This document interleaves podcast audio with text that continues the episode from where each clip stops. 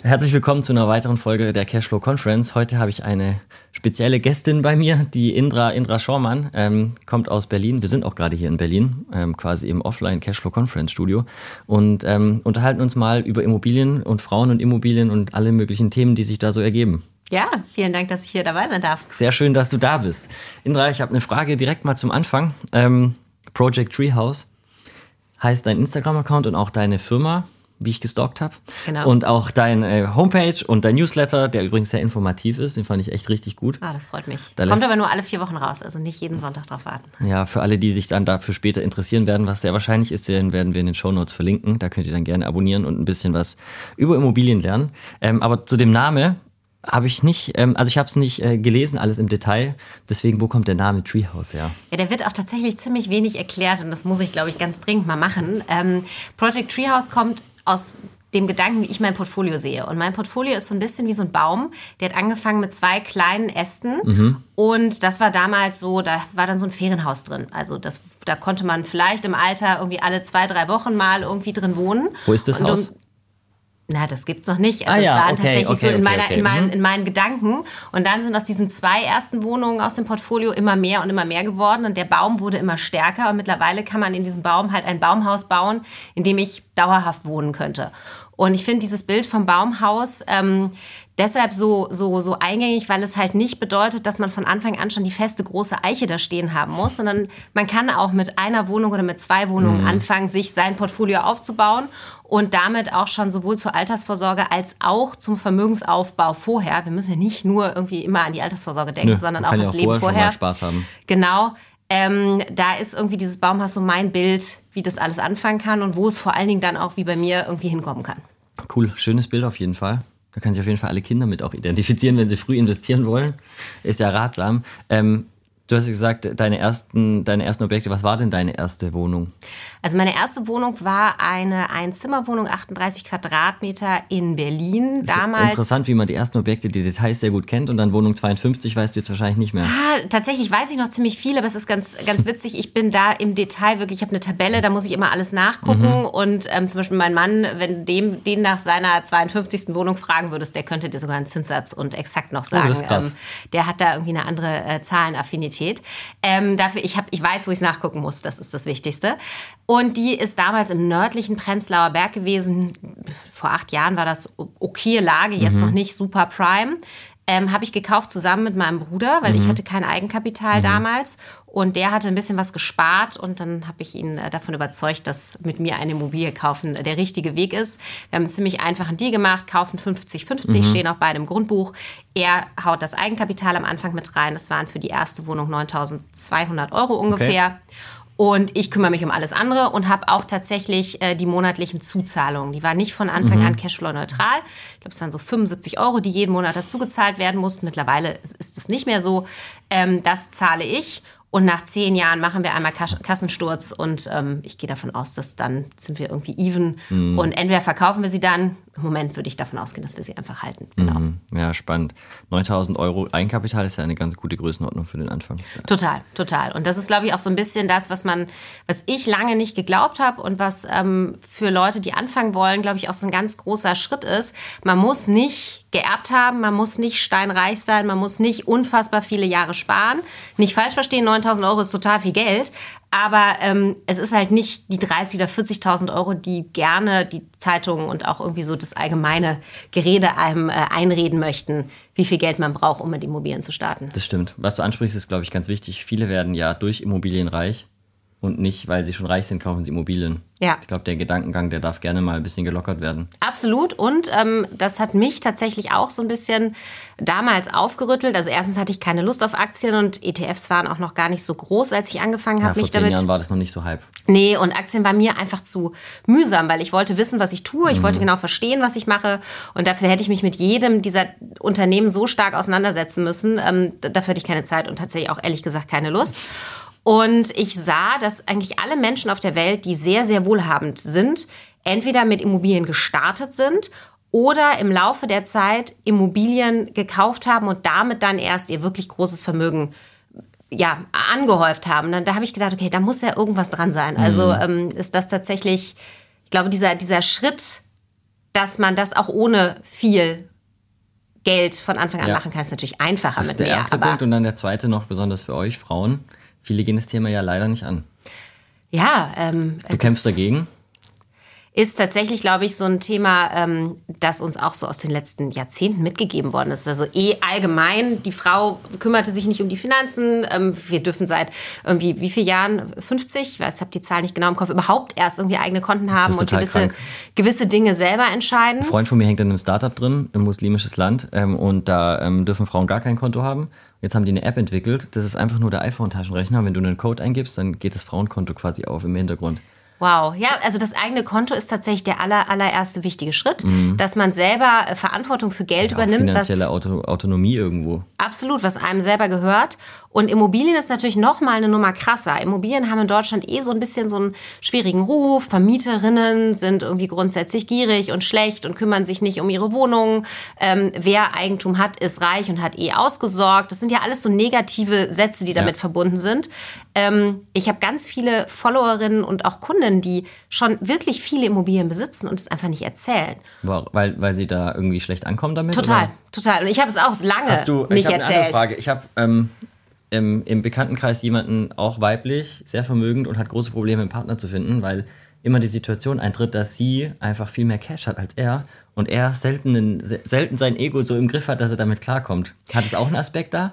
Äh, das, also tatsächlich bin ich ziemlich sicher, dass das insgesamt ein Aspekt ist. Es ist gerade eine Studie rausgekommen, die ähm, besagt, dass äh, wie so die Verteilung der Scheidungs- und Trennungsraten vier Jahre vor der Beförderung einer Frau in Mhm. Ah, eine interessant. C-Level-Position ist und vier Jahre nach der Beförderung.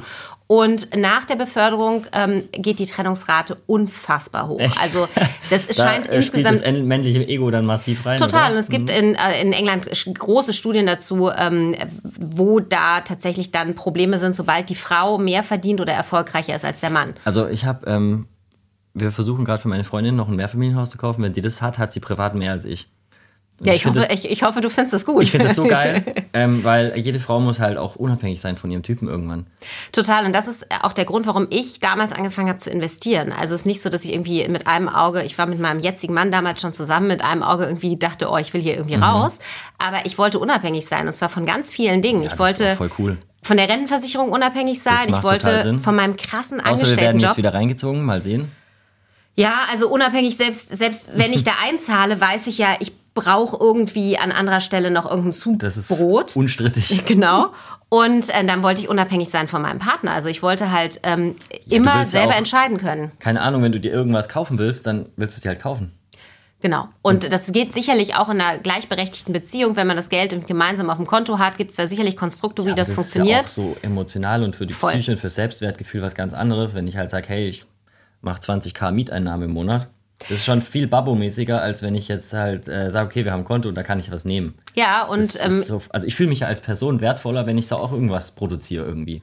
Voll. Und weißt du was, ähm, also das, das glaubt man immer nicht. Man sagt immer, nee, wir streiten uns nicht über Geld, weil Geld ist mir nicht so wichtig. Ich glaube, fast jeder Streit, den man in Beziehungen runterbricht, hat irgendwo ganz tief drin irgendwas mit Geld zu tun, weil er entweder dazu führt, dass der eine sich nicht gewertschätzt fühlt oder dass der eine sich nicht unabhängig fühlt. Das, also es ist immer irgendwo ganz, ganz im Kern. Ja. Wenn man richtig runtergeht, sind fast alle Themen in Beziehungen, sowohl freundschaftlich als auch partnerschaftlich, hängen irgendwo mit dem Thema Geld zusammen. Ja, auch immer ein Mittel zum Zweck, weil für viele ist Geld Freiheit, die anderen können sich Abenteuer damit erkaufen, manche irgendwelche anderen Sachen, die sie schon immer irgendwie wollten. Um, Sicherheit. Ja, Sicherheit. Deswegen, ja, das hat schon einen großen Faktor, ja. Ähm, noch eine andere Frage, Indra. Du ähm, bist ja nicht deine berufliche Laufbahn mit Immobilien äh, gestartet quasi, sondern ähm, ich habe in Instagram gesehen, dass du irgendwas gepostet hast, dass du auch mal in London gearbeitet hast. Ähm, wie war denn dein beruflicher Werdegang? Weil das ist vielleicht für andere auch spannend, um zu sehen, hey, ähm, vielleicht gibt es da Parallelen, vielleicht traue ich mich dann auch mal was zu machen, weil das soll ja so sein, dass äh, möglichst viele danach sagen, hey, jetzt werde ich auch mal Vermieterin. Ja, also ich habe ähm, tatsächlich so ein bisschen im Nachgang klingt das alles wie ein roter Faden. Äh, Als ich da drin Wie war, immer. war das genau, war das alles ziemlich wild. Ich habe ein riesengroßes Glück gehabt. Ich habe keine wohlhabenden Eltern, aber ich hatte Eltern, die immer wahnsinnig viel Wert auf Bildung gelegt haben, denen Bildung wichtig war. Und ähm, Das ist ein wahnsinniges Privileg, was dazu führte, dass ich äh, Jura studiert habe und jetzt nicht besonders gerne und irgendwie, puh, also im Nachgang auch alles super, aber während ich da drin war, war das jetzt nicht irgendwie mein, mein, meine, meine Traumberufung. Mhm. Und habe dann das gemacht, was ich nie wollte. Danach angefangen als Anwältin zu arbeiten. Das heißt, du bist eigentlich Juristin. Ich bin Juristin. Ich hatte einen großen Studienkredit, mhm. den ich abbezahlen musste und habe in einer sogenannten Großkanzlei ähm, angefangen zu arbeiten aus damaliger Sicht unfassbar viel Geld verdient, ähm, was dann für Darlehen, für Immobilien natürlich mhm. sehr hilfreich war, selbst wenn man kein Eigenkapital hat. Und ähm, habe dort Finanzierung für große Infrastrukturprojekte gemacht. Also mhm. so ein das heißt, Offshore. Du hast direkt Touchpoints gehabt mit dem im größten Sinn der, der, der Systematik des Finanzierungs, Total. Immobiliendeals. Total. Auch wenn die wahrscheinlich ein bisschen größer waren dann. Ja, die waren tatsächlich größer, aber so ein Darlehensvertrag also im deutschen Recht auch der, wenn es um drei Milliarden irgendwie Offshore-Windparks geht, im cool. Kern das ist, ist vieles, ist vieles sehr, sehr ähnlich. Und auch die Banken gucken sich dieselben Sachen an. Äh, manchmal, wenn ausländisches Recht Anwendung findet, ist das nochmal ein bisschen anders. Aber ähm, genau, damit habe ich mhm. angefangen. Und dann habe ich gewechselt, ähm, auch wieder totaler Zufall, zu einer englischen Bank, mhm. ähm, die in Deutschland viel Verbraucherdarlehen macht. Royal Bank Und of Scotland. In, in dem Fall Barclays, mhm. ganz toller Arbeitgeber. Ähm, und dort habe ich ähm, war da eine auch wieder Darlehen gemacht. dabei bei toller Arbeitgeber oder war es wirklich so? Nee, tatsächlich. Also okay. ich habe hab sehr, sehr. Ich glaube, ein ähm, Freund von mir war da auch im Investmentbanking. Ja, genau. Das ist aber sehr getrennt von mhm. dem, wo ich in Hamburg gearbeitet habe. Die Investmentbanker in Deutschland sitzen in Frankfurt. Aber ähm, ich habe wahnsinnig viel gelernt. Ich hatte ein tolles Team, weibliche Chefin, die ein großes Vorbild war. Auch selten in der ähm, Branche. Absolut. Aber äh, das war einfach, nee, das war schon weil es auch sehr, ich glaube auch, weil es sehr britisch geprägt war. Mhm. Da ist es ja auch nochmal ganz anders ähm, mit der Gleichberechtigung im Job. Das, äh, da, da können wir uns alle nochmal eine Scheibe von abschneiden. Und da habe ich Verbraucherdarlehen gemacht, ähm, was wiederum anderes Thema, aber im Kern sehr ähnlich ist mhm. und ähm, viel auch darum geht, ähm, wie habe ich meine Finanzen im Griff, brauche ich sowas, wie, wie, wie, wie kommt es überhaupt, dass man Verbraucherdarlehen braucht, mhm. möchte man die haben? Und ich habe aber schon bei meiner, als ich als Anwältin gearbeitet habe, ähm, angefangen, in meine erste Immobilie zu investieren. Das war ziemlich schnell, nachdem ich in den Job eingestiegen bin und habe dann nach der Bankenkarriere in Anführungsstrichen, da habe ich nochmal intern gewechselt, bin aus der Rechtsabteilung raus und bin äh, Project ähm, Managerin geworden und danach habe ich meine Kinder bekommen.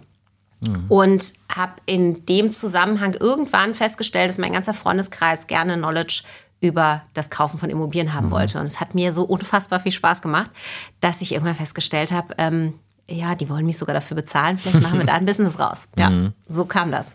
Und dann, ähm, wann, also ich meine, es ist ja bei den meisten Immobilieninvestoren so, ähm, das fängt an mit einer Wohnung und der Plan ist nicht, dass man mal nachher viele, viele Einheiten hat, sondern das kommt einer nach der anderen und auf einmal merkst du, hey, ich habe eigentlich ganz gut Mieteinnahmen schon, da bleibt auch ein bisschen was hängen, eigentlich könnte ich das ja voll machen. Ja. Ähm, wie viele Einheiten hattest du, als bei dir quasi der Klick gekommen ist und du gesagt hast, hey, ich bin jetzt einfach Fulltime-Investorin? Ja, ich hatte, ich wollte zwei und ich wollte mhm. zwei mit meinem Bruder zusammen kaufen und ähm, die hatten wir gekauft, dann war das Eigenkapital von ihm aufgebraucht und dann dachte ich, jetzt kann ich ja nicht aufhören. Jetzt mhm. habe ich ja irgendwie, also damals gedacht, ich hätte den Hasen verstanden. Das hatte ich natürlich noch nicht.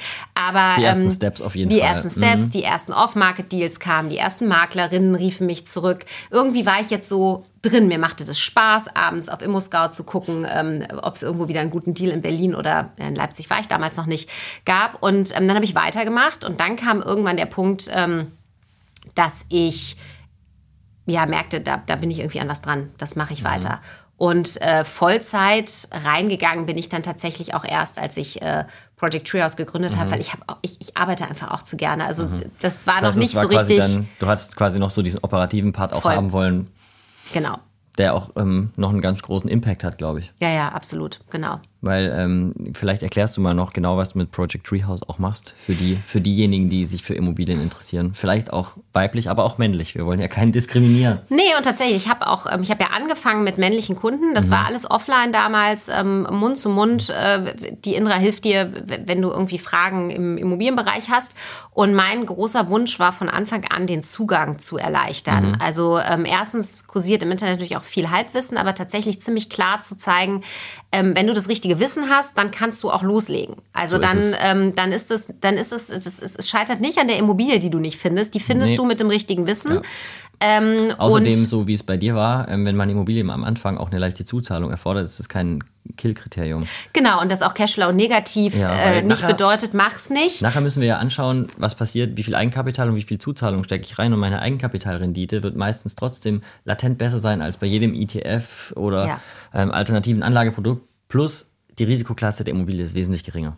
Naja, man muss ja sagen, es gibt dir jemand, ähm, der äh, staatlich reguliert ist, ein Darlehen. Also die leihen dir Geld für ein Objekt. Ja. Und das macht niemand bei Aktien und das macht Schwierig. also schwierig und äh, auch nicht zu empfehlen. Ja. Ähm, und das macht jemand bei einer Immobilie, die du ausgesucht hast. Ja. Das ist ja nochmal so ein zweiter, ja, so ein zweiter Ja, du Security-Step. hast so eine Due Diligence mit dabei, Genau. die du nicht bezahlen musst. die Bank hat nochmal geguckt, das ist nicht vollkommen idiotisch, was ja, die da macht. Richtig, ja. Und manchmal, also ich habe tatsächlich auch häufig gehabt, dass meine, meine ähm, äh, Finanzierungsvermittlerin, mit der ich meine Darlehen mache, sagt, Inra, sorry, aber das Objekt machen wir nicht. Und dann war klar, okay, Finger Mhm. davon, weil äh, dann habe ich vielleicht was übersehen oder die Bank hat noch mal irgendwie mehr Wissen über bestimmte Dinge. Mhm. Ja, ähm, das ist sehr hilfreich, das ja. stimmt.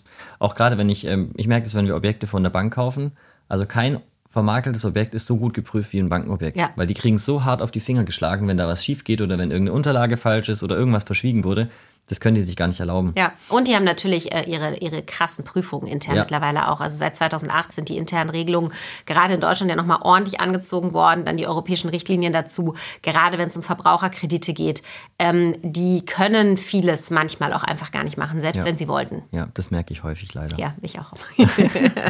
Ähm, jetzt zurück zu äh, Project Treehouse. Das heißt, du hast dann offline ähm, quasi so ähm, in der Garage den ersten Leuten erklärt, wie es läuft mit den Immo-Deals, wahrscheinlich in Cafés und äh, an oft Am öffentlichen- Telefon. Am Telefon, ja, wie man halt so startet und ähm, da hat sich dann was draus entwickelt. ja, das war dann äh, Und ziemlich wann, und wann kam der, dieser Switch, wo du gemerkt hast, hey, hey Frauen müssen Immobilien kaufen? Das kam tatsächlich ziemlich schnell. Alle meine Kunden waren männlich. Mhm. Ähm, und ich hatte einen äh, Vortrag an meiner alten Uni im Alumni äh, in Hamburg. Ähm, äh, im Frauennetzwerk Mhm. dort und habe irgendwie, das war kurz vor Corona, per Zoom, erstes Mal Zoom irgendwie Kann ich mir aufgemacht. vorstellen, was da passiert ist. 75 Frauen, total toll, super Fragen am Ende und ich kriegte 20 Anrufe danach und davon waren 19 Männer und ich war so, okay, das ist irgendwie irritierend. Ähm, also schön, freut Mhm. mich natürlich und dann habe ich gedacht, okay, wenn ich wirklich will, dass Frauen sich trauen, an, in Immobilien zu investieren und sich mit dem Thema überhaupt zu beschäftigen, muss ich erstens leider öffentlich anfangen zu erzählen, wie viel ich habe. Das habe ich bis dahin sehr, sehr wenig Finde ich gemacht. wichtig übrigens. Habe ich mich nicht, lange nicht getraut. Also ich, mein Freundeskreis wusste, ich In Deutschland redet Immobilien. man ja da nicht drüber, was totaler Genau. Bullshit ist. Wenn in Amerika dir jemand sagt, er hat 2000 Einheiten und fährt mit Ferrari im Kreis vor dir, dann kriegst du, wirst du äh, beklatscht. Das ist leider hier nicht vertreten, was ziemlich dumm ist. Den Ferrari können wir weglassen. Ja, ist schon klar, aber wenn jemand halt Leistung erbringt, kann er ja machen, was er will. Und, ähm, ähm, und dieses Thema, dass wir nicht drüber reden dürfen, ist halt problematisch. Total. Und wir Frauen so oder so noch viel weniger. Und das war das Erste. Ich muss jetzt drüber reden, weil nur wenn ich drüber rede, glaubt man mir, dass ich das Wissen Ja, habe. das gibt dir diese, ja, diese, dieses Vertrauen und auch die, hey, guck mal, die hat's auch gemacht. Wenn die es kann, dann kann ich es auch. Ja. Äh, Und tatsächlich kann ich ganz klar sagen, wenn ich es kann, ähm, dann kann das jeder andere da draußen auch. Ähm, Und das Zweite ist, ich will, dass Frauen sich mit dem Thema beschäftigen und demnach muss ich mein Wissen so einfach wie möglich rausgeben. Und dann habe ich einen großen Schritt gewagt, der für mich echt krass war, dass ich einen Instagram-Account ähm, eröffnet habe und aber mit der Zeit gemerkt habe, dass mir es auch einfach wahnsinnig viel Spaß macht, das Wissen zu teilen, mit der Community zu agieren, zu sehen, wie viele Erfolgsgeschichten da rauskommen, ohne dass das, also ich habe viele Kunden, die dann kaufen und die auch bei mir irgendwie Beratungen buchen und meine Workshops machen. Aber es gibt halt auch einfach viele, die nur meinem Instagram-Account folgen und sich dadurch den Mut nehmen, zu starten. Der ist ja auch wirklich sehr gut, muss man sagen. Project Treehouse, zieht's euch mal rein. Ähm, da gibt's eine Menge an Input, wirklich. Ich, ich habe auch schon Sachen da gelernt. Ich habe so durchgeswiped und durchgescrollt. Jetzt bin ich gespannt, was hast du gelernt? ähm, ähm, ähm, ordentliche Kündigung und außerordentliche Kündigung gleichzeitig. Weil das sind so Themen, also leider habe ich inzwischen relativ wenig Kontakt mit der Immobilie, weil bei mir ist eigentlich nur Company Building. Und solche Themen sind direkt beim Anwalt bei uns, mit dem wir zusammenarbeiten. Ich habe gar keinen Touchpoint mit sowas und da dachte ich, oh, das ist smart, ja. Ja. Das war das erste Video, wo ich angeschaut habe, weil ich bin zufällig über deinen Account gestoßen, nachdem, ähm, nachdem das Event, da Ja. ähm, können wir nachher auch noch kurz drüber sprechen, Voll gerne. ähm, announced wurde und dachte, hm, geiler Account, warum habe ich den noch nie gesehen? Ja, vielleicht, weil er dir interessant nicht ausgespielt Ja, wurde. genau. Und das ist halt äh, total spannend, weil ähm, ich habe jetzt dann so 10, 20 Influencerinnen gefolgt und ähm, äh, vor allem auch so ein bisschen in den Emo-Bereich. Und jetzt werden mir halt welche ausgespielt sind. Ich habe noch nie gesehen. Auch, auch große Accounts, wo auch Ja. viel Impact ist, ja. Ja, spannend. Und ähm, der Instagram-Account war dann quasi dein, hey, ich äh, zeige anderen Frauen, dass ich es auch mache und dass ich es auch kann und dass ich auch schon eine Menge Objekte habe. Ja, Und ähm, so hat sich das dann äh, gewandelt, dass Frauen auf dich zugekommen sind. total. Und vor allen Dingen wollte ich auch zeigen, dass Immobilien nicht immer nur super laut und unangenehm sein müssen. Ähm, das also ist ja, muss man ja auch sagen, also es gibt ja auch unterschiedliche Arten von wie man gerne angesprochen wird. Und ich bin halt nur mal eine Frau, also manchmal laut, aber ähm, ich, ich komme, glaube ich, einfach bei der weiblichen Community besser an als äh, irgendwie bei, bei, bei Männern. Und ähm, das ist insofern Wobei, auch wenn du total in gut. dein, dein Instagram reinschaust, wie ist deine Verteilung Mann-Frau? Ich würde sagen 20 Mann, 80 Frauen. Ah ja, okay, interessant. Ich habe gestern mit einer Influencerin gesprochen, die hat 50-50, was mich auch sehr gewundert hat. Nee, das habe ich tatsächlich nicht. Ähm, es wird Aber im Moment immer genau mehr. andersrum, ich habe 75 Mann, 25 Ja. Frau. Aber es wird mehr Frau. Ja, also ich habe auch das Gefühl, dass der männliche Anteil im Moment äh, tatsächlich steigt. Ähm, aber ich glaube auch fest, gutes Wissen, wenn das irgendwie vermittelt wird, ist es tatsächlich auch geschlechterneutral, aber es hilft und äh, wenn es jemand dir zeigt, der aussieht wie du. Also das ist, äh, oder der, der das gleiche Geschlecht hat, der die gleichen Struggles hat, Mhm. Ja. der irgendwann vielleicht Kinder kriegt oder irgendwann identifizieren. im. Job anders diskriminiert wird. Ähm, also ich glaube, man kann sich einfach anders, anders äh, Ja, ja. identifizieren, genau. Frauen hören Frauen da lieber zu, weil die einfach, das ist ein anderes Vertrauensverhältnis und das ist auch sinnvoll. Ja, mache ich tatsächlich auch. Und wir haben, ich, also ich habe mit vielen männlichen Investoren gesprochen, die haben noch nie das Problem bei der Bank gehabt, dass ihnen gesagt wurde, ach, jetzt kriegen sie erstmal Kinder oder jetzt heiraten sie doch erstmal. Hattest du das schon? Ja, natürlich. Und das haben, ich würde sagen, Aber 80, was hat, ganz ehrlich, jetzt gerade im Immobilienbereich, was hat denn Kinderkriegen bei, bei einem Immobilieninvestor oder Investorin irgendeinen Unterschied? Weil, also die meisten Frauen, die durchziehen, die ich kenne, die kriegen ein Kind und sind eine Woche später gefühlt wieder am Arbeiten. Ich glaube, das ist gar keine, da geht es gar nicht um was Logisches. Da geht es um Bilder im Kopf von äh, Menschen, die gesellschaftlich bei der Bank sind. arbeiten.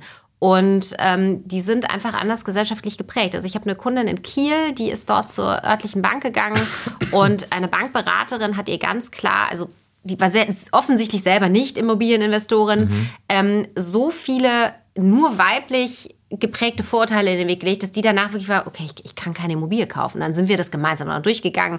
Sie hat mit jemandem gesprochen, Zack, der Bank. ja, beziehungsweise mal zu einem Vermittler, der, der, der damit umgehen Was kann. auch sinnvoll ist übrigens, To gell? total. Also Augen auf, es gibt da viele schwarze Schafe draußen, Ja. es gibt aber auch sehr, sehr viele sehr gute, die Kapitalanleger. Hast du ähm, welche, die du empfehlen kannst, falls jemand interessiert ja, ist? total. Also ich bin Also auf ähm, Indra zukommen, wenn ihr jemanden sucht. ja, also da vor allen Dingen im Frauenbereich und dein- selbstständig. In deiner Hut, so ähm, Berlin, ähm, Leipziger Raum wahrscheinlich. Die sitzt in Hamburg tatsächlich, ähm, ist aber deutschlandweit, deutschlandweit tätig. also ihr habt gehört, wenn ihr Hilfe braucht. Auf jeden Fall, Hilfe super kann man gerne. sich bei der Indra abholen. Ist auch bei mir auf dem Instagram-Account, glaube ich, Ah zu ja, sehen. perfekt. Genau, also da sich dann einfach dann zu, also wenn man da schlechte Erfahrungen gemacht hat, nicht an einem selber zweifeln, sondern woanders hingehen. Mhm. Next also das ist, aber das zum Beispiel haben Männer nicht. Und deshalb Nö. ist es, Das hat mir tatsächlich auch noch niemand vorgeworfen. Ja. Das sind Gespräche, die führen wir natürlich gar nicht. ja, genau. Dich, du wirst doch nicht gefragt, wie, wie, wie planst du das denn dann? Nee, Nee, das ist ja auch eine behinderte Frage. ja, total. Also es ist. Weil also, gerade, gerade, ich sag mal so, der, der Job als Immobilieninvestorin ist ja, um, also aus meiner Perspektive, einer der familienfreundlichsten, die ich haben könnte, weil ich kann mir das halt wirklich aussuchen, wie ich was mache. Ja, ich glaube, gerade so bei den allerersten Da ist ja Objekten ist, es dann Job so. viel schwieriger als. weil die Bonität durch das, durch das Angestelltengehalt meistens am Anfang kommt und dann äh, hat man Sorge, dass das irgendwie wegfällt und dass man dann in Elternzeit geht und weniger Mhm. verdient. Und ich denke immer nur so, ja, aber jeder andere Mann könnte auch in, in der Sekunde nach Unterschrift des Darlehensvertrags beschließen, nach Costa Rica auszuwandern und seinen Job zu kündigen. Mhm. auch passiert. Was auch passiert. Ähm, das ist also im Endeffekt das gleiche Risiko. Es ist nur nicht ganz so stark in den Köpfen der Menschen Nee, drin. nee, und das ist dann auch noch äh, im Idealfall online cool, ähm, ins Ausland auszuwandern. Ja, total. Weißt du, ich total. Ähm, ja, das ist interessant, ja. Komische Welt. Aber auf der anderen Seite ist es ja dann auch so, dass äh, du als Vorbild zeigen kannst, dass es trotzdem geht. Und zeigen kannst, hey hier, Mädels, schaut mal her, ich mache das, ich mache das seit vielen Jahren. Ich habe schon einen äh, stattlichen Bestand, größerer Bestand als die meisten Männer, die Immobilieninvestoren sind, die ich kenne. Deswegen ähm, finde ich richtig cool. Ja, das- ich glaube, das wichtig zu sehen ist. und dass du es auch weitergibst und zeigst, weil die meisten zeigen es ja nicht. Das ist leider nicht hilfreich. Aber auch das ändert sich, ähm, wenn Einzelne anfangen, es zu zeigen, zeigen auch andere es, weil sie merken, dass es da doch positive Resonanzen mhm. gibt und dass es doch nicht so schlimm ist, das zu erzählen. Ähm, mit der Familie ist manchmal noch so ein bisschen schwierig, also bei mir nicht, aber ähm, ich weiß, dass viele da sich auch nicht so richtig trauen. Weil quasi dann ähm, sich die Vermögensverhältnisse massiv ändern auf einmal, oder? Nee, weil ähm, wir noch eine Generation an Eltern haben, die einfach wahnsinnig viel Angst vor Schulden haben. Und das ist ja tatsächlich auch ein großer Unterschied zwischen Menschen, Lass uns da noch kurz drüber reden, über Schulden und Immobilien. Ja, ja, absolut. Mhm. Denn es gibt in Deutschland eine riesen Angst vor Schulden. Wir haben überhaupt gar kein Problem damit, alle irgendwie ein, ein Auto äh, auf Pump zu kaufen. Ähm, aber wenn man dann erzählt, ich kaufe mir eine Immobilie mit irgendwie, keine Ahnung, 150.000 Euro Fremdkapital, wo es sogar eine Grundschuld gibt, es ist abgesichert, die Bank hat das geprüft, dann kriegen alle das große, große Schlottern. Und das ist einfach, glaube ich, auch noch so ein bisschen Generationenthema. Und deshalb sind Menschen, die aus Familien kommen, in denen schon Geld da ist oder in denen vor allen Dingen schon Immobilienvermögen da ist, haben viel, ist viel, viel einfacher zu investieren, weil sie diese Barriere nicht haben. Weil ja. die Familie der Meinung schon weiß, das ist was Gutes, wenn man ein Immobiliendarlehen aufnimmt. Ähm, es ist sehr schwierig für Menschen, die einfach dann einen Hintergrund haben, wo sie sagen, hey Mama, ich kaufe mir jetzt eine Wohnung eine 21-Jährige, die gerade ihr Studium beendet hat und jetzt ihren ersten Job hat und die Mama sagt, hey, bist du verrückt? Genau. Du verschuldest dich. Genau. Du hast ja dann Schulden. Wer aus einem Unternehmerhaushalt mit Immobilienvermögen kommt, da sagt die Mutter oder der Vater, ja super. Wieso ähm, hast du noch keine? Genau, hier ist der Kontakt zu unserem Bankberater. Mhm. Ähm, wir gucken das mal gemeinsam an, vielleicht kann ich dir beim Eigenkapital helfen. Also es ist halt eine ganz ja, das andere... Sind, das sind verschiedene Welten. Genau. Ja, ja nichtsdestotrotz, ich ähm, muss sagen, wenn ich mir anschaue, wer sind die wirklich erfolgreichen, sind meistens die, die quasi aus dem Nichts kommen und halt mit null angefangen haben, das irgendwie hingedreht haben, das erste Ding zu kaufen, dann hat es eine Weile gedauert, dann kam es zweite und irgendwann fängt dann das äh, Rad an zu rollen. Ja, und ja. das erste Ding, das ist tatsächlich auch das, äh, ja, das, entscheidet. Das, das ist das Entscheidende. Und dieser erste Sprung, dieses erste Mal sich trauen, ähm, das ist super scary. Ich weiß bis heute, wie ich zitternd vorm Notar gesessen habe mit meinem Bruder und wir beide echt dachten, okay, wir machen den größten Fehler unseres Lebens. Ähm, das würden wir heute ganz anders äh, sagen.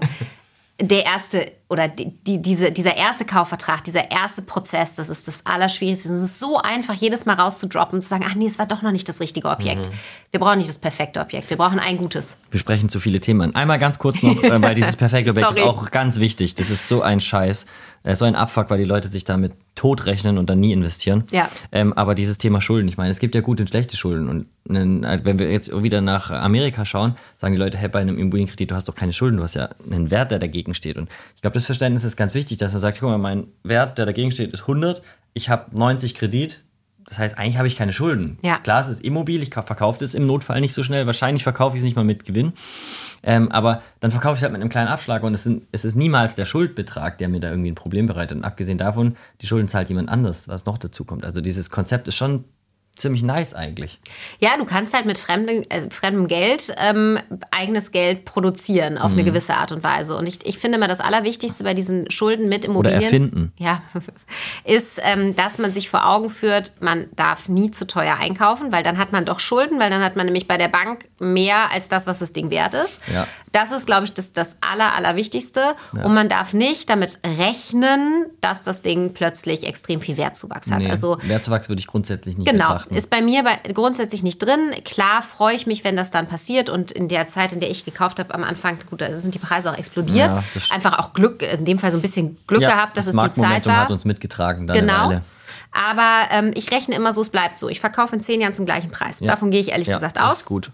Ich meine, es gibt zwei Sachen, die können wir nachträglich nicht ändern. Das ist einmal der Preis und die Lage. Genau. Das sind sehr, sehr, sehr wesentliche Kriterien nachher. Ja. ja. ja. Ähm, zu diesem Thema Deal totrechnen. Also ich weiß nicht, du kennst die Person vielleicht auch. Äh, die schickt mir einen Deal, sagt, guck mal, ist das cool? Sag ich, jo, kauf. Ähm, weil ich weiß, ja, 80% passt. Ähm, und ich würde schon kaufen. Und die sagen, ah, aber vielleicht, ich will doch nochmal 0,2 mehr Prozent Rendite und mein Kredit ist 0,0021 zu teuer und jedes Hausgeld 14 Cent. Und ähm, drei Jahre später schickt die Person immer noch Deals. Ja. Und ich habe auch schon 60 gekauft zwischendurch. Ja. Ähm, Hattest du Kontakt mit diesen Personen? Total. Also ich habe das auf der einen Seite, Gott sei Dank nicht als Kundin. Das sind eigentlich, ähm, die wissen, also entweder ziehen wir den Zahn ziemlich schnell am Anfang. Ich habe das aber im Bekanntenkreis. Äh, tatsächlich ähm, Wohnungen, die für die gekauft werden sollten, wo vielleicht die Mutter mal einzieht. Und dann hat häufig, und das ist tatsächlich auch was, ähm, einer meiner größten Fehler am Anfang gewesen, irgendjemand anders gesagt, der vielleicht ein bisschen Ahnung von Immobilien hat, ey, es kann sich kaufen, die Rendite ist viel zu niedrig. Ähm, und dann sind die Deals abgesagt worden. Mhm. Und aus der heutigen Sicht ist ganz klar, es gibt so viele unterschiedliche Strategien. Also ja. du würdest mir sicherlich, wenn du, wenn, wenn deine Strategie, die können wir mir nicht überstülpen, weil die vielleicht risikoreicher oder risikoärmer ist als das, was ja. ich will. Ähm, als guter Ratgeber bei Immobilien muss man immer gucken, dass man sich in die andere Person reinversetzt. Und für diese zum Beispiel aus meinem Bekanntenkreis, das war vor vier Jahren, wenn sie die Wohnung gekauft hätte, da brauchen wir überhaupt nicht drüber reden. Das wäre egal, immer ein Mega-Deal gewesen. Ja. Ähm, und sie hat es nicht gemacht, war auch weil Objekt irgendwie. In Berlin. Nee, war ein Objekt in Hamburg in dem mhm. Fall. Hamburg ähm, ist auch ein guter Markt. Weil was liegen geblieben ist. Und äh, da, das ist, glaube ich, wirklich dieses Totrechnen. Man sollte lieber ausrechnen, was die Zeit kostet. Richtig, weil wenn ich jetzt überlege, ich kaufe was für eine Mio, habe 2% Tilgung, sind 20k im Jahr, vier Jahre 80k verschenkt. Okay, das heißt, ich habe schon mal 80k nur deswegen. Im Idealfall habe ich auch noch vielleicht ähm, eine, in den letzten vier Jahren, von jetzt bis äh, vier Jahre bis jetzt, hat sich Hamburg auch ganz gut entwickelt. Das ja. heißt, ich habe da noch mal ein bisschen was mitgenommen. Ähm, mal angenommen, ich habe mich mal EK eingesetzt, dann habe ich unendliches, äh, eine unendliche Eigenkapitalrendite. Und du hast dazwischen äh, mindestens wahrscheinlich 40 Stunden Zeit investiert, um weitere Objekte dir anzugucken. Ja, und ich habe einen Track Record angefangen aufzubauen. Also die, die Geschichte nicht zu kaufen, ist ganz furchtbar. Ja. Ich, ich, diskutiere viel mit Leuten drüber und dann sagen die, hey, soll ich vielleicht eine Kapitalanlage Immo kaufen? Aber nee, die Rendite ist so schlecht. Ich sage, ja, kauf eine, zahl 200 Euro im Monat zu, es ist egal, weil de, das Rad beginnt zu rollen und in vier, fünf Jahren ist die auch entwickelt, dann funktioniert die, dann zahlst du gar nichts mehr. Und, aber du hast angefangen und du wirst dann auf dem Weg wieder kaufen und dann ist dein, dein Prozess mal gestartet versus ähm, Du rechnest es mit einer zu komplexen äh, Excel-Tabelle tot. Das ist auch ein Thema. Manche haben zu krasse Excel-Tabellen. Ich habe tatsächlich eine sehr, sehr einfache. Die ist über die Jahre natürlich immer ein bisschen besser geworden, aber ähm, liegt vielleicht auch daran, dass ich kein super Excel-Crack bin. Ähm, und mit dieser Tabelle ist man sehr, sehr gut aufgestellt, mhm. weil man sich nämlich nicht totrechnet. Ja, weil man nicht richtig. den letzten Steuervorteil in 20 ja, Jahren noch mit reinrechnet, von dem wir eh nicht wissen, ob er so bleibt. Weil Eben. Steuervorteile bei Immobilien sind wunderschön, aber die kann uns die nächste Bundesregierung sofort wieder wegnehmen. So ist es. Ähm, und wenn man plötzlich kein Geld mehr verdient, dann hat man auch keine Steuervorteile ja. mehr. Also das ist immer nett, aber man kauft Immobilien nicht, um Steuern zu sparen, sondern um Kapital aufzubauen und Vermögen aufzubauen. Der, der Steuervorteil ist ein schöner Nebeneffekt. Der Witz an der Sache ist ja, also ich kann schon eine Immobilie kaufen, mit denen ich Steuern spare, dann muss ich aber eigentlich in die Denkmalrichtung gehen, sonst reicht die Abschreibung nicht. Ja. Ähm, aber ich habe ja mehr Einkommen durch eine Immobilie. Das heißt, genau. ich spare keine Steuern, sondern ich reduziere mein Mehreinkommen Steuerbelastungssatz. Ja. Aber ich spare keine Steuern, Nein. weil wenn ich eine Wohnung kaufe, 1000 Miete, habe ich 1000 mehr Einkommen im Monat, dann zahle ich mehr Steuern. Ja, genau so ist Komme ich wohl nicht drum rum im Regelfall. Nee, und das ist, glaube ich, auch was, was, was vielen dann im Detail gar nicht so bewusst ist. Daher da auf jeden Fall ähm, entweder mal mit einem guten Steuerberater oder Steuerberaterin sprechen ähm, und sich da nicht einfach nicht totrechnen. Das bringt überhaupt nichts. Lieber anfangen und Wissen aufbauen und dann den Mut haben, ins erste Objekt zu springen. Ja, das ist, glaube ich, ganz wichtig. Das ist äh, ein guter Appell an den, an den ersten Kaufvertrag. Absolut. Und beim Notar ist auch gar nicht so schlimm. Es stehen zwar komische Sachen drin in den Verträgen, aber ich weiß nicht, dir wird es ähnlich gehen wie mir. Ich hasse Notar. Mir ist übelst langweilig dort. Mein Notar weiß, dass ich am Handy hänge und nicht zuhöre. Ähm, der ich habe einen Notar, der Gott sei Dank so wahnsinnig schnell reden ja. kann. Aber meine Kinder, also mein erstes Kind hat äh, beim Notar laufen gelernt. Ähm, also ah, witzig. Das an der Hand Schritte. der, der, der, der Notarhelferin ähm, von, von, von, von dem großen Tisch zurück irgendwie. Also äh, die hatte ich halt auch andauernd dabei, da war ich eh mhm. eh abgelenkt. Ähm, nee, ich finde Notar ist aber tatsächlich gerade für den Erst- und Zweitkäufer super wichtig, weil es gibt einen Grund, dass der vom Staat eingesetzt ist. Ja. Der soll uns schützen und der soll diese wahnsinnig und gute machen das auch. diesen wahnsinnig komplexen Weg Weg, der einfach bei der Immobilienübertragung in Deutschland zu gehen ist. Das Aber das ist gut, dass der so komplex ist. Total, weil der schützt halt. Für jeden, der mal im Ausland, ein Kumpel ja. von mir hat in Cape Town was gekauft, das hat nicht so gut geklappt. Ja. Ja, ähm, Grüße gehen raus. ähm, und äh, du kannst eigentlich, wenn du einen guten Notar hast, kann es nicht schief gehen. Nee, und deshalb auch da ganz großer Tipp: ähm, Sucht euch den Notar selber aus. Mhm. Ähm, sucht euch einen aus, der euch entweder empfohlen wurde oder von dem ihr wisst, dass der viele Bauträger oder große Kapitalgesellschaften äh, vertritt. Ähm, und immer dran denken, der kriegt zwar viel Geld und vielleicht sitzt er da auch mit seiner Krawatte und irgendwie so ein bisschen äh, furchteinflößend. Der ist dafür da, euch das zu erklären. Und außerdem schützt ihr äh, euch auch. Genau, genau. Also das ist ja auch nochmal so eine Funktion. Ähm, Im März findet ja ein Event statt. Mhm. Über das Event haben wir uns mehr oder weniger dann auch kennengelernt. Total. Also ich, wir kannten uns schon äh, anonym über ja, Instagram, genau. aber äh, dann jetzt auch persönlich. Auf dem Event wirst du ähm, auch Geschichten erzählen zum Thema Immobilien. Absolut. Ich auch. Und ähm, vielleicht willst du mal ein paar Sätze dazu sagen noch. Ja, also wir haben ähm, das große Glück, dass wir am 16. März in Berlin bei einer Immobilienkonferenz von Diana und Doro äh, beides äh, Immobilien Expertin ähm, sprechen werden. Und ich habe zum Thema meine erste Kapitalanlage. Das ist genau das, nämlich der erste Schritt. Wie schaffe ich das, die richtige Immobilie zu suchen, die richtige Immobilie zu rechnen, die richtige Immobilie dann zu kaufen, wenn ich es noch nie vorher gemacht habe. Also das ist tatsächlich ähm, Thema meines, meines ähm, Vortrags und ich möchte einfach so viele wie möglich mitnehmen, die dort sind, ähm, sich das Ganze anzuschauen und sich das auch zu trauen. Und der ganze Tag wird nur um Immobilien gehen, ähm, von den Renovierungen über die Selbstnutzung. Ich glaube, du hast äh, ein total spannendes Thema zum Thema wenig Eigenkapital einsetzen. Also wer da am Ende rausgeht, ähm, hat, glaube ich, alles Handwerkszeug dabei, um mutig Auf jeden Fall. loszulegen. Ja, glaube ich auch. Ja, ist ein cooles Line-Up. Schaut es euch gerne mal an. Wir verlinken das auch für diejenigen, die noch kein Ticket haben. Es gibt noch ein paar aber nicht mehr viele, weil es sind sehr begrenzte Teilnehmerplätze. Was auch ganz cool ist, weil so nah kommst du eigentlich an die ganzen Leute nie ran. Nee, also ich habe jetzt ähm, tatsächlich, äh, ich glaube, es sind 100 Tickets ins, mhm. insgesamt und ähm, wir Speaker bleiben tatsächlich auch alle da, sodass ihr dort super netzwerken könnt, euch mit anderen austauschen könnt, aber auch nochmal nachhinein Fragen stellen könnt. Also ich glaube, das ist ähm, ja, ein ziemlich ist guter, super wertvoll. Ja, ziemlich guter, guter Anlass und ja. eine Möglichkeit. Ja, das wird, glaube ich, richtig gut. Da freue ich mich schon auch drauf. Ich komme zurzeit sehr oft nach Berlin. Nächste, übernächste Woche bin ich wieder hier. Danach hast, hast du Eigentum hier? Nein. Ach, vielleicht muss man das noch ändern. Ja, mal gucken. Bis jetzt noch nichts irgendwie vorbei. Also wir hatten mal was, so eine Wohnanlage mit 40 Einheiten, wo wir fast zugeschlagen hätten. Äh, die's gehört, die hat einem Stuttgarter gehört und der ist so am, sagen wir mal, Zenit seines Lebens vorbei und der will nicht mehr so richtig, aber da sind wir uns preislich nicht einig geworden.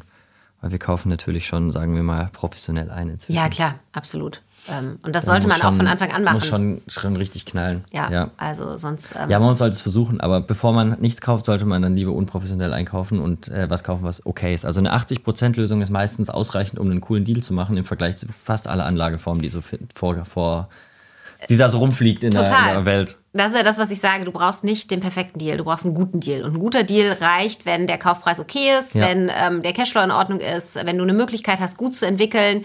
Wenn du das nachher, also so wie wir beide jetzt schon mega professionell machst, dann wirst du da irgendwie äh, pingeliger bei den einzelnen Aspekten. Aber fürs erste, zweite Objekt ist da das Anfang viel wichtiger, als auf ähm, den perfekten Deal zu warten.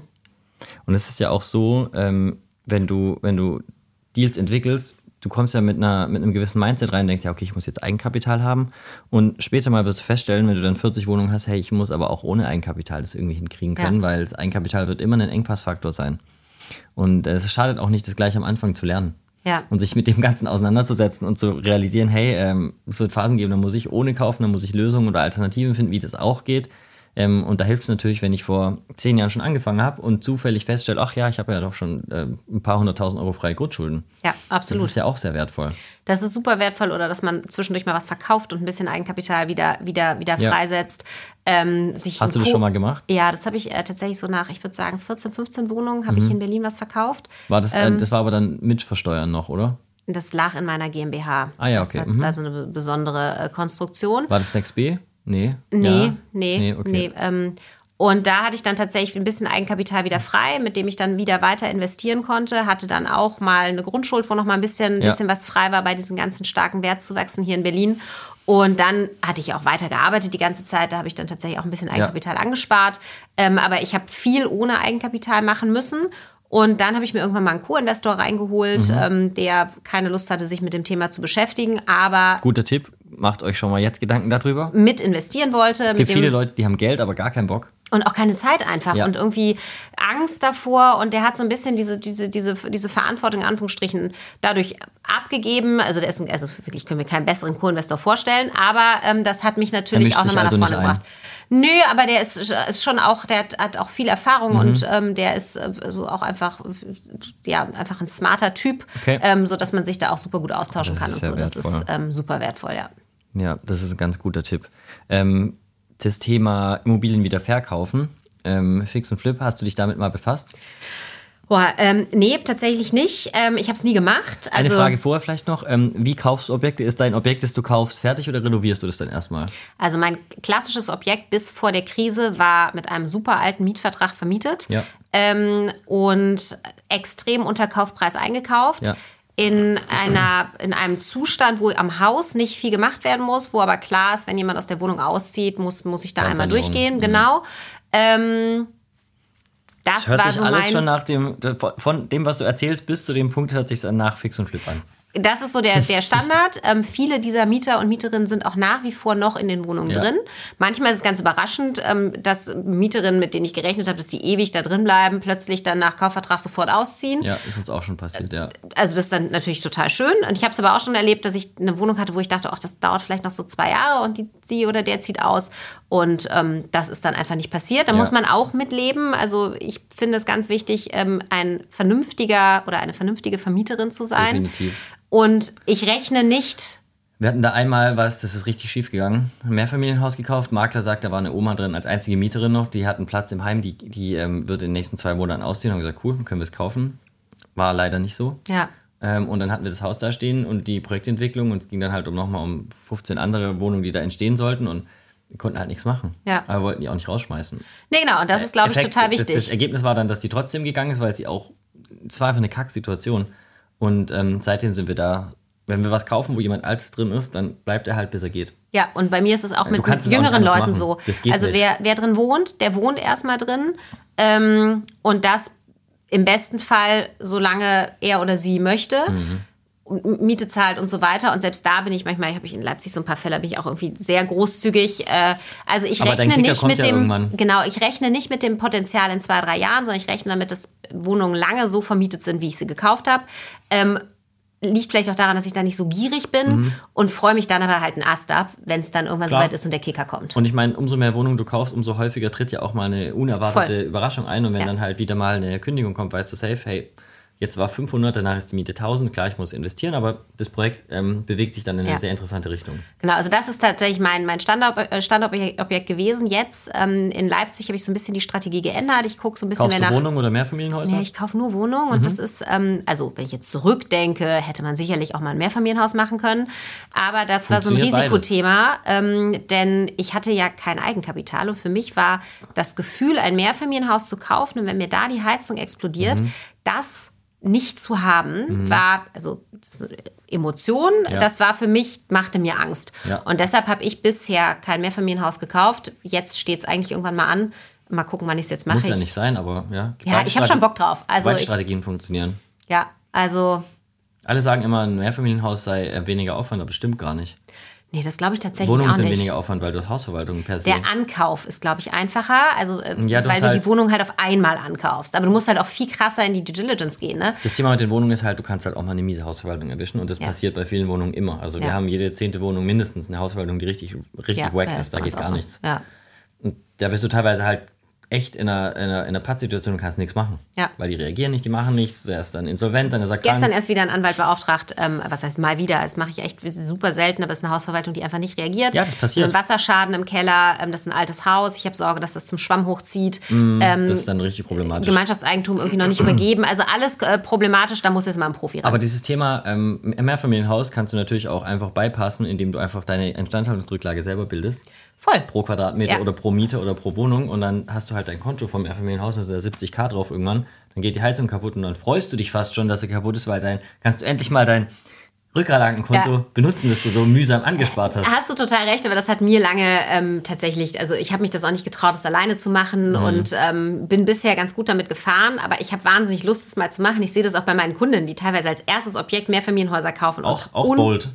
Total. Finde ich aber cool. Sind meistens ähm, Unternehmerinnen, die ähm, schon selber auch so, die haben, einige von denen haben sehr früh zum Beispiel in Krypto investiert und einfach jetzt vor der Kryptokrise, es ist ja jetzt schon wieder so ein bisschen anders, Ja. aber viel Geld rausgeholt und damit dann angefangen, Mehrfamilienhäuser zu Das war kaufen. ja relativ viele steuerfreie Erträge und Umstände. Total, total. Und das war, haben die einfach sehr, sehr smart gemacht und ähm, natürlich auch ein bisschen Glück gehabt. Und die haben sich das dann auch zugetraut. Aber die gehen an so ein Mehrfamilienhaus auch echt an, ran wie an eine Unternehmensgründung. Also das ist. Ähm, Ich das sag mal so, jeder Immobilieneigentümer wird automatisch ein kleiner Unternehmer. Ja. Weil du hast Kunde, Mieter, du hast irgendwie ähm, irgendwelche Lieferanten, du hast äh, eine Strategieentwicklung. Genau, also ja, auch, auch ja, ja, Strategie ist ein Thema, weil ich meine, du kannst sagen, ich kaufe Einfamilienhäuser, ich kann äh, Reihenhäuser kaufen, Oliver Fischer flippt Reihenhäuser. Ja. Ähm, der ein oder andere ähm, ähm, sagt äh, kleine, kleine gammelige Drecksbuden äh, in Wien. Äh, also er kauft sie nicht dort, aber er Ja. spricht viel drüber und es ist interessant und alle Strategien funktionieren, wenn man sie konsequent führt. Ja, äh, das ist, glaube ich,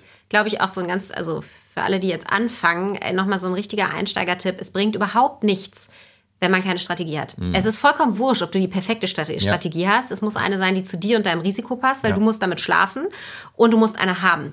Weil ich vergleiche das immer so ein bisschen so wie mit dem Newsletter. Wenn ich samstags morgens 30 kriege, lese ich keinen. Mhm. Kriege ich aber einen einzigen, in dem ganz fokussiert die Sachen drinstehen, die ich haben will, den lese ich bis zum Ende. Und so ist mhm. es doch mit Immobilien genauso. Ja. Wenn ich in zehn Städten nach 33 verschiedenen Kaufpreisen suche, ja, natürlich kaufe ich davon nichts. Aber wenn ich das sehr fokussiert mache, ähm, gerade bei den ersten Objekten, hilft es total. Wir haben eine Entwicklung, die eigentlich für Mehrfamilienhäuser spricht, gerade weil wir hatten die Situation, dass gegen Ende der Niedrigzinsperiode der Preis für ein gesamtes Mehrfamilienhaus teurer war als für eine einzelne Wohnung. War in Leipzig weil, ja ewig so. Weil du halt, weil Geld zu billig war und die Leute hatten zu viel Kohle. Ähm, dann die Jahre davor war es noch so, dass man gesagt hat, hey, Mehrfamilienhaus gibt ein bisschen Rabatt, weil ist ein bisschen teurer und dann kannst du es also in unserer Perspektive aufteilen und verkaufen äh, als Kapitalanlagen. Ähm, das war ganz lange so, hat sich dann aber gewendet und es hat sich jetzt wieder gewendet. Das heißt, aktuell gibt es Rabatt auf Mehrfamilienhäuser, ja. weil die Käuferschicht einfach nicht da ist, die Mehrfamilienhäuser kauft. Also, Na, und die institutionellen jetzt, weg sind. Ja, die sind sowieso raus, die kaufen noch gar nichts. Die ja, sind, und die haben ja eine Zeit lang super viel gekauft, was stimmt. dazu geführt hat, dass diese Mehrfamilienhäuser einfach viel, viel teurer ja, waren, weil die das Geld loswerden Ja, und mussten. die sind jetzt nicht da. Und was, äh, glaube ich, für alle, die, die damit äh, mit dem Gedanken spielen, sowas zu kaufen, ist jetzt gar kein schlechter Zeitpunkt, weil der, ähm, der klassische Investor für Mehrfamilienhäuser ist nicht so richtig aktiv.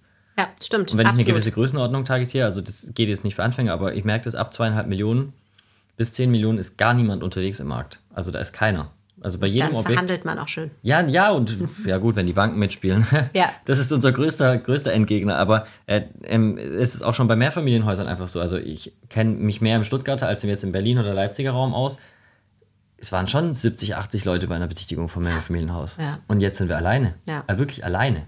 Und ich habe äh, teilweise Wohnungen hier in Berlin nur gekriegt, indem ich ähm, sofort hinterher telefoniert habe, wie eine Irre, gesagt ja, ich kaufe geht, ohne zu besichtigen. Das geht gar nicht anders und hier ist, ja. hier ist meine Bankbestätigung und im Übrigen kann ich morgen den Notarvertrag in Auftrag geben.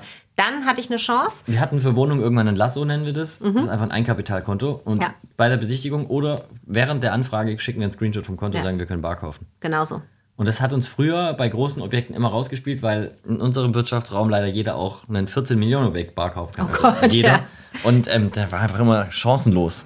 Das ist schon wertvoll nach einer gewissen Zeit, wenn man da die Möglichkeit hat. Weil ich habe das bei ein paar Investoren gesehen, die kaufen immer Cash und finanzieren dann was auch die Finanzierung. Kann aber auch total schief laufen. Ja. Da habe ich leider so ein richtig schönes Worst Practice letztes Jahr habe ich gemacht in Leipzig Anfang letzten Jahres, Anfang vorletzten Jahres. Ja. Und ähm, hatte Angebote der Bank alles da und mhm. dann kam die Krise und dann mhm. habe ich anstatt für irgendwie 2,2 äh, plötzlich für 4,2 äh, finanziert. Passiert, ja. Das passiert, aber in dem Fall, also zahle ich jetzt ein bisschen drauf. Letzte Woche ähm, ist in dem, also super überraschend, eigentlich ich finde sowas auch immer persönlich sehr, sehr, sehr, sehr tragisch, ähm, eine der Mieterinnen gestorben, mhm. was aber jetzt den Case natürlich wieder viel, viel besser macht. Ja. Ähm, und ich es mir jetzt tatsächlich sogar erlauben kann, dass die, ähm, dass die Erben sich einfach sehr viel Zeit lassen, dass wir ähm, erstmal sie in Ruhe ausräumen. Die wohnen nicht da, wo mhm. die Wohnung ist. Ja, ist ähm, da kann man jetzt so ein bisschen, so ein bisschen ja, empathischer irgendwie miteinander umgehen, als dass man jetzt sagen muss, so, äh, jetzt bitte sofort raus und ähm, ich räume jetzt selber. Ja, aber das ist ein guter Punkt, den du ansprichst. Ähm, viele, ich höre diese Diskussion häufig, reden darüber, dass ja, aber guck mal, jetzt, vielleicht fallen die Zinsen dieses Jahr. Ich kaufe noch nicht, dann wird der Deal besser. Ja, aber dann werden die Kaufpreise sofort wieder ansteigen. Vielen Dank. Also das beste Zeitfenster ist tatsächlich, und ich bin kein Fan davon, nach dem besten Zeitfenster ja, zu suchen. Timing. Ich glaube tatsächlich total, Anfang ist immer der beste Zeitpunkt. Aber Richtig. wenn du den perfekten Zeitpunkt suchst, ist er jetzt. Wir ja, haben fallende Zinsen, wir fallende haben immer Preise. noch niedrigere, nach wie vor fallende Preise. Ja, das ist äh, ein ein makroökonomisch nicht normales genau. Phänomen. Und das wird das nicht lange so bleiben. Das wird auch nicht mehr so kommen. Nee, und das wird aber auch vor mhm. allen Dingen, vielleicht haben wir noch sechs, acht, zehn Wochen, ich weiß es nicht. Ja. Ähm, vielleicht noch ein bisschen länger. Ich habe schon richtig Angst. Ich habe schon richtig Kauffomo. Ja. Weil wir seit, also wir hatten keine Kaufpause, egal in welcher Marktphase noch nie. Wir hatten einmal, da ging Corona los und es war die ersten zwei Wochen Shutdown, äh, Lockdown und wir so, sollen wir das jetzt kaufen? Da haben wir so zwei Mehrfamilienhäuser an einem kleinen Ort in Stuttgart, an einem Marktplatz gekauft. Und habe gesagt, ja egal, wir kaufen es jetzt und war gut, weil hat sich eigentlich verdoppelt über ja. Corona. Und ähm, während ähm, der, der, der, der jetzigen Zinsanstiegsphase, ähm, wo alle dann angefangen haben, aufhören zu kaufen, haben wir so hart die Einkaufsmechanismen ähm, hochgetrieben, weil einfach klar ist, wir bauen keine Wohnungen, äh, wir haben Zuzug, ähm, gute Lagen werden rarer werden, ähm, sanieren ist teurer, KfW-Zuschüsse nehmen ab, Energieauflagen nehmen zu. Also das, das spricht alles nur für eine Richtung. Das heißt, A, steigende Mieten und B, es es, die Nachfrage steigt. Und deswegen darf man eigentlich jetzt nicht aufhören. Total. Und äh, man darf sich so oder so, ich glaube, davon nicht verunsichern lassen. Ähm, ich, ich weiß nicht, meine Eltern haben damals ihr Reihenhaus, ich glaube, mit 8% Zinsen finanziert. Ja, wir haben niedrige ähm, Zinsen gerade, das muss man auch mal ins Verhältnis setzen. Das ist setzen. genau, man muss das so ein bisschen ins Verhältnis setzen. Ich habe hab letztens eine ältere Dame äh, getroffen, die von fast 10%, äh, wie ihr Mann das erste Mehrfamilienhaus gekauft mhm. hat, erzählt hat. Und, und, hat trotzdem funktioniert. Die ist halt einfach steinreich jetzt. Ja. Und äh, die hat mehrere davon, die haben alle zu 10 Prozent ja. finanziert worden, die haben sich alle fast von alleine abbezahlt. Das Thema ähm, ist ja auch, umso höher der Zinssatz, umso schneller die Tilgung. Das, diesen Geistesblitz schaffen die meisten nicht, aber. Es ist ja auch ein bisschen kompliziert. Diese richtig. ganzen Annuitätendarlehen, wie das mit der Rate läuft, dass, wenn die Zinsen hoch sind, dass sich das in der Rate selber nach unten verringert, ähm, das ist tatsächlich ja auch so ein bisschen kompliziert zu verstehen. Aber äh, mit einem niedrigen Zinssatz tilgt man am Ende weniger, ja. als wenn man einen hohen Zinssatz ja, ja, die hat. absolute Annuität ist halt geringer, genau. genau ja. ja. spannend. Ja, äh, das ist auf jeden Fall ein Thema, ähm, dieses äh, Deal nachberechnen, weil ich das immer wieder höre und dann sagen die Leute, ja, aber ähm, der Deal ähm, macht dann vielleicht mehr Sinn. Und im Endeffekt ist das Ergebnis ja, Tag heute, ist der Deal gut? Ja, kaufe ich. Ja. Und wenn dann in vier Wochen die Zinsen fallen, ist es mir egal, weil mein Deal ist der gleiche. Außer ich habe vor, innerhalb von vier Wochen zu verkaufen, dann bin ich beim fixen Flip-Thema. Das ist aktuell nicht das einfachste Thema. Da musst du schon Pro sein, finde ich. Da Total, das würde ich auch im Moment überhaupt niemandem, ähm, also ich habe selber so, so, oder so nie richtig gemacht, jedenfalls nie mit der Intention. Ähm, du hast auch viel mehr Stellschrauben auf einmal. In der, in der Zeit, in der du äh, klar steigende Preise hast, die wir hatten, ähm, da war das natürlich irgendwie ein Selbstläufer. Aber jetzt ist es tatsächlich einfach echt schwierig, weil ja. du nicht weißt, wo der Wert in drei Wochen steht. Du weißt nicht, wo die Zinsen in vier Wochen stehen. Im ja. Zweifel finanzierst du variabel, was das Ganze super kompliziert ja. macht. Ähm, du hast einfach ein ganz anderes Risiko dahinter. Und das sind so viele kleine Stellstrauben, die musst du erstmal alle überblicken und so, so schön ich das finde, dass viele das irgendwie immer wieder anpreisen, als es ist der Einsteiger und damit sollte man anfangen. Wenn ihr es macht, ich, ich finde auch, es ist ein totales Profithema und damit kann man sich echt auch einfach die Finger richtig Ja, und es sind noch zwei Stellschrauben, die die meisten nicht in den Griff bekommen. Die allerwichtigste ist der Verkauf. Jeder, der nicht Kapitalanlagen verkaufen kann, das heißt, der nicht aus dem finanziellen Strukturvertrieb kommt oder wirklicher Verkäufer ist, nicht Zeiger, Makler, Makler zeigen, ohne das respektierlich zu meinen, aber Verkäufer, die müssen das, du musst auf dem Papier die Immobilie verkaufen können, ohne dass die Person das anschaut, dann kannst du über Fix und Flip nachdenken. Und ja. zweitens, die Handwerker. Wenn du nicht in der Lage bist, ein Netzwerk aufzubauen von Leuten, wo du zuverlässige Preise, du weißt, 2K den Quadratmeter ist die Wohnung kernsaniert, dann ähm, kannst du es vergessen. Weil ja. diese Stellschraube hat sich bei uns auch von 400 Euro den Quadratmeter teilweise auf 2000 verändert.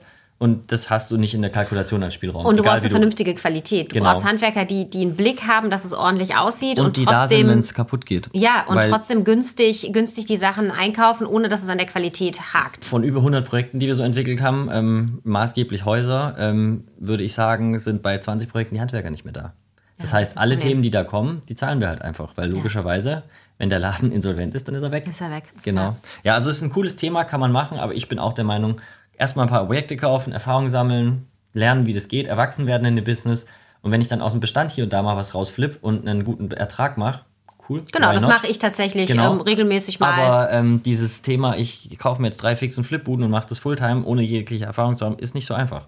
Naja, und Fulltime, das klingt dann immer so schön, was da am Ende vielleicht dann nach Steuern irgendwie hängen bleibt, aber Fulltime heißt halt auch, das ist dann dein Job, ne? Also du, du, du hast da volle Zeit, teilweise musst du auf den Baustellen dabei sein. Ich weiß, ich hatte hier eine Baustelle in Berlin äh, mit einem Handwerker, dem ich total vertraue. Das ist echt, das läuft über WhatsApp und Video und äh, der macht das alles. Und trotzdem bin ich dort, weil das war meine einzige Dreizimmerwohnung ja, zwei Zimmer. Es war eine größere mhm. Wohnung in Berlin. Ähm, und da war ich jeden zweiten Tag auf der Baustelle. Das ist gut, was du ansprichst. Und habe mitgeguckt. Ja, das geht auch nicht anders. Du musst gucken, weil sonst hast du nachher die Leiste an der Decke oder die Steckdose ähm, in der Mitte von der Wand. Kleinigkeiten so. ja. auch irgendwie. Sieht das überhaupt aus? Geht das an das Klientel, an das ich das verkaufen will, für den Quadratmeterpreis? Nee, so geht's nicht. Die Fliese sieht kacke aus, ja. das funktioniert so nicht. Ähm, da muss man dann tatsächlich, also nicht jetzt super klein, klein, aber da ist es schon auch wichtig. Ja, das große Ganze muss passen. Regelmäßig mit den Handwerkern vor Ort zu sprechen. Ja, aber das ist gut, was du ansprichst. Also WhatsApp und Video benutzen wir auch viel, das funktioniert sehr gut. Hey, schick mal ein Video von heute, was passiert ist. Ja. Da kann man dann schon gegensteuern, bevor dann die Wand wieder zugemacht wird, wenn auf einmal festgestellt wird, dass er einen ähm, LAN-Kabel in ins Bad gelegt hat oder sowas. Mhm. Ähm, aber ähm, passiert selten, aber alles passiert. Musst du aber auch erstmal sehen, ne? Ja, das sehe ich, weil ich Erfahrung da mittlerweile habe. Ich also habe tatsächlich auch schon zweimal Bau begleitet für uns privat. Mhm. Ähm, aber auch das kommt nur mit Erfahrung. Ja, richtig. Wo und muss die Steckdose bei sein? Bei Fix und Flip noch viel, viel, viel ja. krasser, ja. Ähm, Gibt es irgendein Lieblingsbuch von dir? Gibt es irgendein Buch im Immobilienbereich vielleicht auch? Also, ich habe ein Buch, das heißt Barbarians at the Gate. Es geht um ähm, ein äh, IPO in, in, den, ähm, äh, in den USA. Ein Börsengang für Das- alle, nee, die nicht, nicht nicht wissen? äh, IPO ist falsch, das ist ein Management Buyout in Okay, dem Fall. ein MBO. Ähm, genau, und äh, das ist also inhaltlich einfach spannend zu sehen, wie Menschen in solchen Extremsituationen, wenn Sachen verkauft werden und es um unfassbar viel Geld geht, agieren. Ähm, es liest sich einfach irgendwie nett. Und ich finde es aber auf der anderen Seite auch abschreckend zu sehen, was Gier alles so mit Mhm. sich bringt. Und das ist tatsächlich so ein Buch, was ich sehr, sehr gerne lese, einfach weil es ähm, einen manchmal so ein bisschen wieder zurückholt Mhm. auf was, was vielleicht nicht die richtigen Treiber für Sehr Business spannend. sind. Kenne ich auch noch nicht, muss ich direkt mal Ja, äh, in die amazon aus den 70ern ist damals ein KKA-Fall gewesen. Ähm, genau, also das ist tatsächlich 70er, 80er, irgendwie sowas. Ähm, ja, das ist tatsächlich eines meiner Lieblingsbücher. Ähm, Spannend. Ganz anderes Thema, aber es geht vor allen Dingen auch um Investitionen, viel Geld und starke Charaktere Hier in dem Bereich. Thema. Ja, genau. Ist auch bei ich, Fix und Flip ein gefährliches Thema. ich glaube ganz stark daran, dass die Leute, die Business auf Gier aufbauen, keine nachhaltigen Businesses aufbauen. Unmöglich, ja. Und ähm, deshalb ist es, glaube ich, ganz gut, sich das immer wieder vor Augen Mhm. zu führen, dass ähm, man kann auch anders Geld Ja, ja, verdienen. man kann ordentlich Geld verdienen und man kann ordentliche Vermieterin sein. Das ist, steht außer Frage. Ja. Und Äh, das ist führt trotzdem wichtig- dazu, dass man mal Ärger mit einem Mieter hat. Also um Gottes Willen. Ich habe Ja. nicht nur, nur Das- nicht nur Heidi Tidy Sonnenschein. Ähm, das Heidi ist Tidy. einfach so. Das ist halt ist im normalen Leben auch so, dass es einfach auch Charaktere gibt, die aufeinandertreffen, wo es einfach nicht funktioniert. Das passiert. Ähm, aber man kann sich Mühe geben. Ja, das passiert. Hattest du schon mal so einen richtigen Katastrophenmieter, den du auch ums Verrecken nicht ähm, irgendwie in den Griff bekommen hast? Nee, tatsächlich nicht. Ich habe ähm, einen Mieter hier in Berlin, ähm, da habe ich die Wohnung gekauft und der fand dann ziemlich schnell, dachte der, ich bin so ein Immobilienhai und will ihn da jetzt irgendwie rausekeln und alles ganz fürchterlich. Und da dachte ich auch so, boah, okay, das wird, das wird, das wird nie was. Wir werden, der mindert nur die Miete die ganze Zeit, alles un, irgendwie, äh, also auch einfach vollkommen unsachlich Mhm. in der Kommunikation. Und dann passierte in dem Haus etwas, was leider ich sehr häufig beobachte, wenn in Häusern Airbnb vermietet wird. Ähm, es gab einen Mhm. Bei uns Eigentümer nicht von so mega viel, aber das ist in Berlin natürlich viel hipper. ja, von zwei ähm, Einheiten auf der gleichen Ebene. Und da gab es Ärger die ganze Zeit. Weil und, halt Party war oder laut. Ja, genau. Und dann hat aber der Eigentümer der anderen Wohnung versucht, meinem Mieter was anzuhängen. Mhm. Und anstatt, der rief mich an und sagte, ich sag's Ihnen jetzt, ich habe endlich den Grund, wie Sie Ihren Mieter sofort loswerden. Und da dachte ich schon, werde ich nicht vergessen, stand ich Hamburg vor Apple.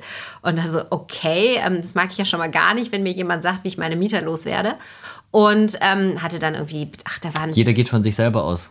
Total. Und das, Mhm. was mache ich? Ich habe meinen Mieter angerufen, ähm, ich habe mit dem gesprochen, ich habe gefragt, wie klären wir das jetzt? Und der war so überrascht darüber, dass ich erst, also ich erstens ihm geglaubt habe und ähm, auch hinter ihm stand. Ich würde diese Wohnung wahrscheinlich für 1000 Euro mehr jeden Monat sofort Mhm. vermieten und mach's aber nicht. Der Mieter wird niemals im Kiez eine Wohnung wiederfinden. ja, zu den alten Preisen ist das grundsätzlich so. Also sobald Ähm, Der wird sie auch so nicht kriegen. Du hast Konkurrenz mit so vielen Leuten, die einfach so viel Geld auf ihrem Gehaltszettel jeden Monat stehen haben. Das wäre für den unmöglich. Und dann das gegenüber, boah, das gegenüber ein Strafverfahren, das gegen ein Zivilverfahren. Am Ende ist es dabei rausgekommen, dass der andere Eigentümer seine Wohnung Gott sei Dank verkauft hat und ein Strafverfahren wegen Falschaussage vor Gericht ähm, von der Staatsanwaltschaft bekommen hat. Und ich habe ich hab mich versucht, so weit wie möglich rauszuhalten, aber ich habe hinter meinem Mieter gestanden. Und ich glaube, das hat, das war die größte Überraschung seines Lebens für ihn. Und der wohnt da immer noch und wir haben ein gutes Verhältnis. Der fragt alle drei Jahre, ob ich nicht jetzt mal die Mieterhöhung schicken will. Ähm, also das ist, das kann auch so laufen, aber das war ein harter, langer Weg. Solche haben wir auch, ja. Wo einfach ähm, das äh, gut funktioniert und die dann tatsächlich nach der Mieterhöhung fragen, weil die sagen, hey, ich zahle lieber 50 Euro mehr als 1000 irgendwo anders. Ja. Und dann, die können das ja auch irgendwie einordnen und dann hat man auf Augenhöhe einen Kontakt, das ist sehr wertvoll. Ja, und wir sind einfach jetzt, also das ist jetzt ein gutes, gutes Verhältnis. Ähm, da bin ich irgendwie auch ganz stolz drauf, dass wir das so gewuppt haben. Und sowas habe ich in dem Ausmaß, nicht häufiger.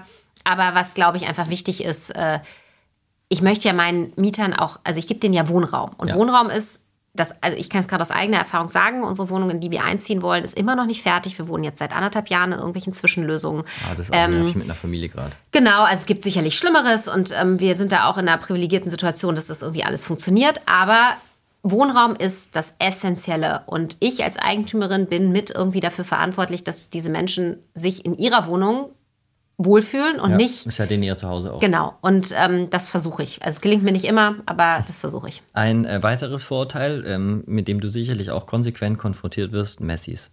Voll. Und wie läuft es bei dir mit Messis?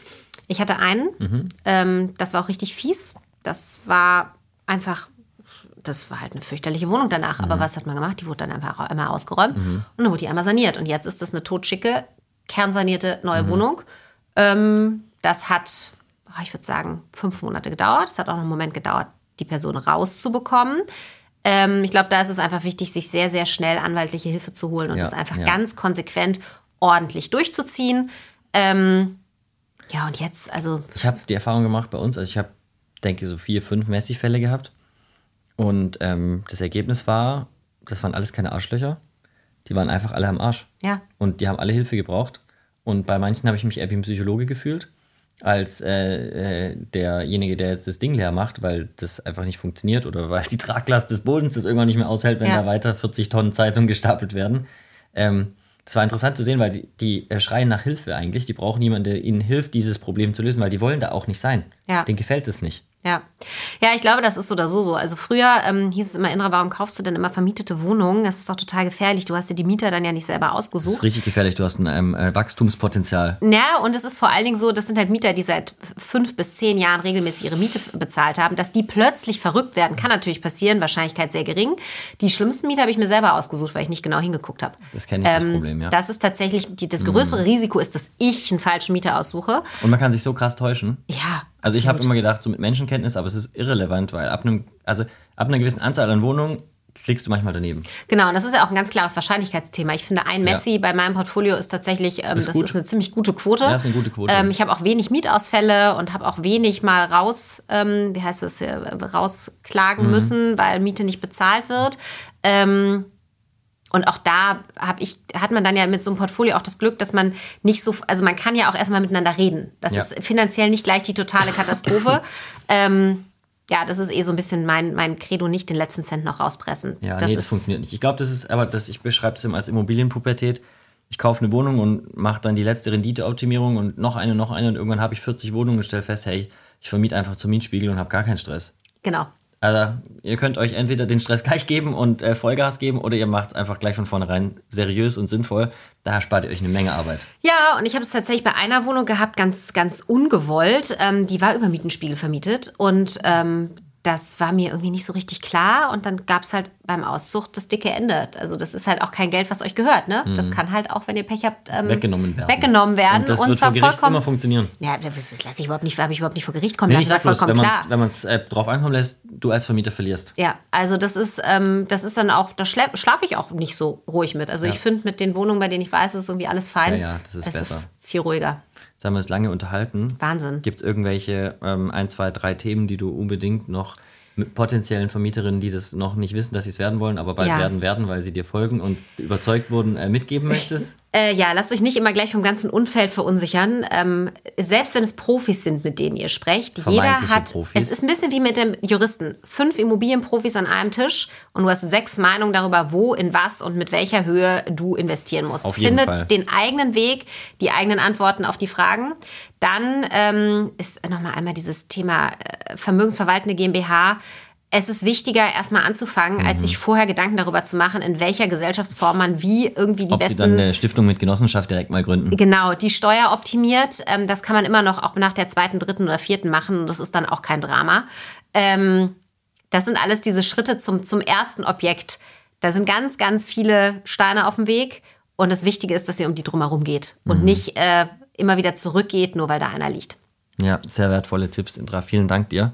Ich hoffe, dass das auch möglichst viele Frauen erreicht, die dann auch sich sagen mal, hey, ich kaufe mir jetzt doch mal eine Bude. Ähm, falls ihr euch unsicher seid, ihr wisst, glaube ich, inzwischen, wo ihr die Indra finden könnt. Die wird euch sicherlich helfen. Ähm, und ähm, nehmt gerne ein bisschen Geld in die Hand und investiert da in eure Ausbildung. Ich glaube, das hat die allerhöchste Rendite von allem, was es so geben kann. Der interne Zinsfuß der, ähm, des Wissens ist, glaube ich, äh, weit über dem des, des besten Immobilieninvestments, das man so finden kann. Ja, ich glaube, damit sind wir schon am Ende angekommen. Danke dir. Ja, hat sehr viel Spaß gemacht. Ähm, falls euch das auch gefallen hat, schickt es gerne an alle eure Freunde. Die sollen es auch gleich bewerten. Das ist nämlich sehr vorteilhaft für den Spotify-Algorithmus. Da freuen wir uns sehr drüber. Und wir können weiter unsere Message nach äh, draußen tragen, wie man möglichst viel Cashflow produzieren kann oder auch Curry, wie wir das nennen. Bis zum nächsten Mal.